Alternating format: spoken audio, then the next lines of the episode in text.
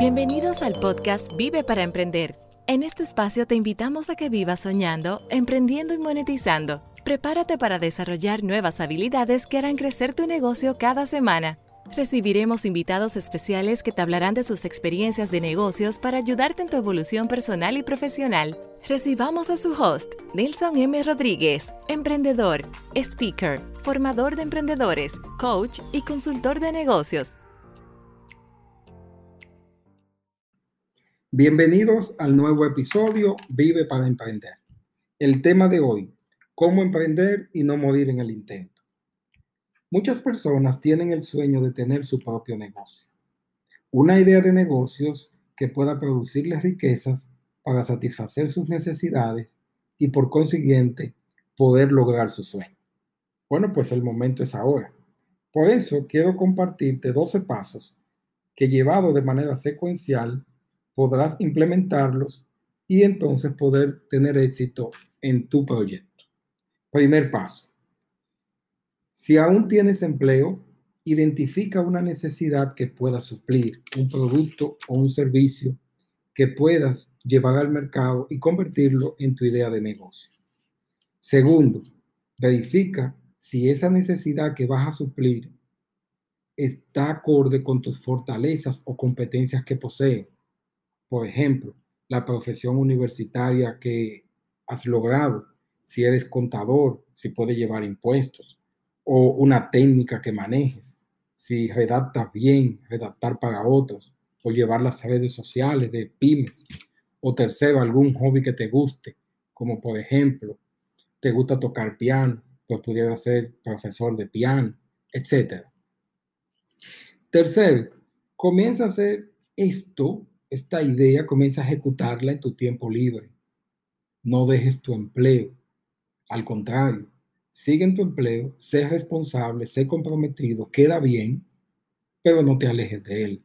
Utilícelo como una palanca económica para poder llevar a cabo tu idea de negocio en tu tiempo libre. Siempre debemos preguntarnos, ¿qué han hecho las personas exitosas en su tiempo libre?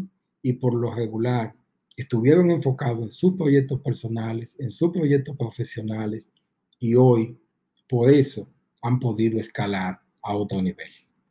Cuarto, empieza pequeño. Tú mismo no contrates a nadie.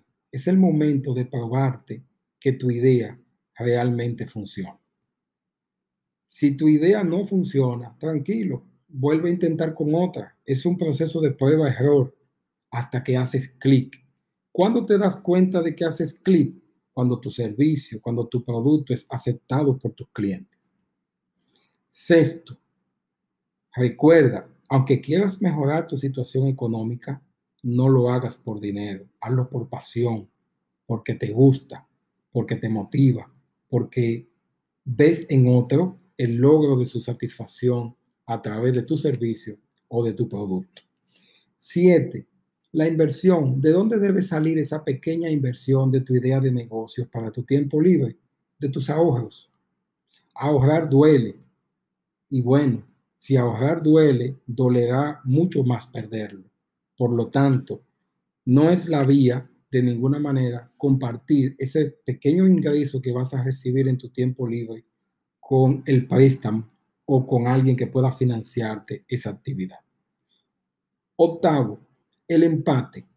Te darás cuenta que a medida que pasa el tiempo, tus ingresos en tu tiempo libre pueden llegar a convertirse en algo muy parecido o igual a lo que ganas en tu empleo. Entonces es el momento de preguntarte, ¿qué pasaría si yo, en vez de dedicarme solamente en mi tiempo libre, dedicara todo el tiempo a esta actividad?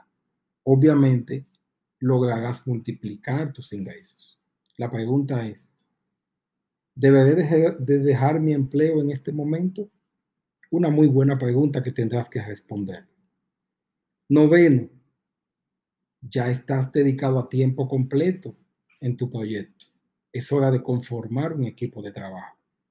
No basta que tú solo te dediques a la actividad, sino que tengas personas que colaboren contigo y que sean tan buenos como tú en lo que haces. 10. Busca un mentor.